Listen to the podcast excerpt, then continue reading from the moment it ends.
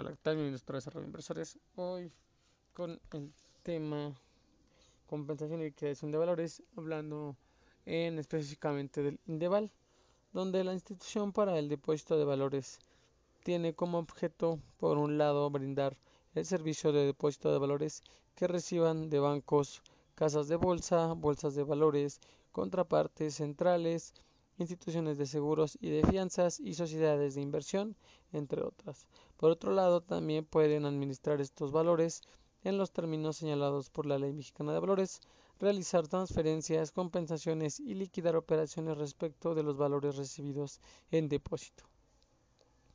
La Ley Mexicana de Valores declara que de interés público la prestación a través de instituciones para el depósito de valores de los servicios de guarda, administración, compensación, liquidación y transferencia de valores es que la prestación de estos servicios solo se puede ser realizada por sociedades que hayan obtenido la concesión respecto bueno, perdón, respectiva otorgada por la Secretaría de Hacienda y Público con previa opinión favorable de la Comisión Nacional Bancaria de Valores y que las instituciones para el depósito de valores se encuentran facultadas para realizar, entre otras, las funciones de depósito de valores, administración, transferencia, compensación y liquidación de operaciones que se realicen de los valores en materia de los depósitos en ellas constituidos. Asimismo, conforme a lo que la ley de la ley mexicana de valores, las instituciones para el depósito de valores están sujetas a la inspección y vigilancia de la Comisión Nacional Bancaria de Valores, es que las instituciones para el depósito de valores deben formular un reglamento interno que deban incluir, entre otras, las normas aplicables a la entrega y retiro de los valores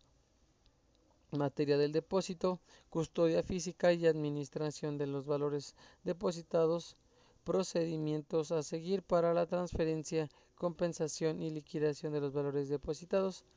para el ejercicio de derechos patrimoniales y para el caso de incumplimientos de operaciones y pagos de penas, eh, viendo que el reglamento interno y sus modificaciones deben someterse a la autorización de la Comisión Nacional Bancaria de Valores y del Banco de México, quienes, de ser el caso, la otorgan en forma conjunta. Em,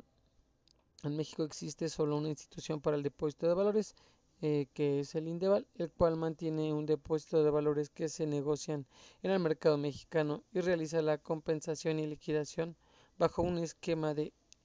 SP a través de sistemas para el depósito y liquidación de valores, DALI,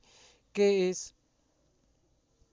perdón, que está enlazada con los sistemas de pagos que opera el Banco de México. El Indeval se creó el 28 de abril de 1978 bajo la denominación de Institución para el Depósito de Valores,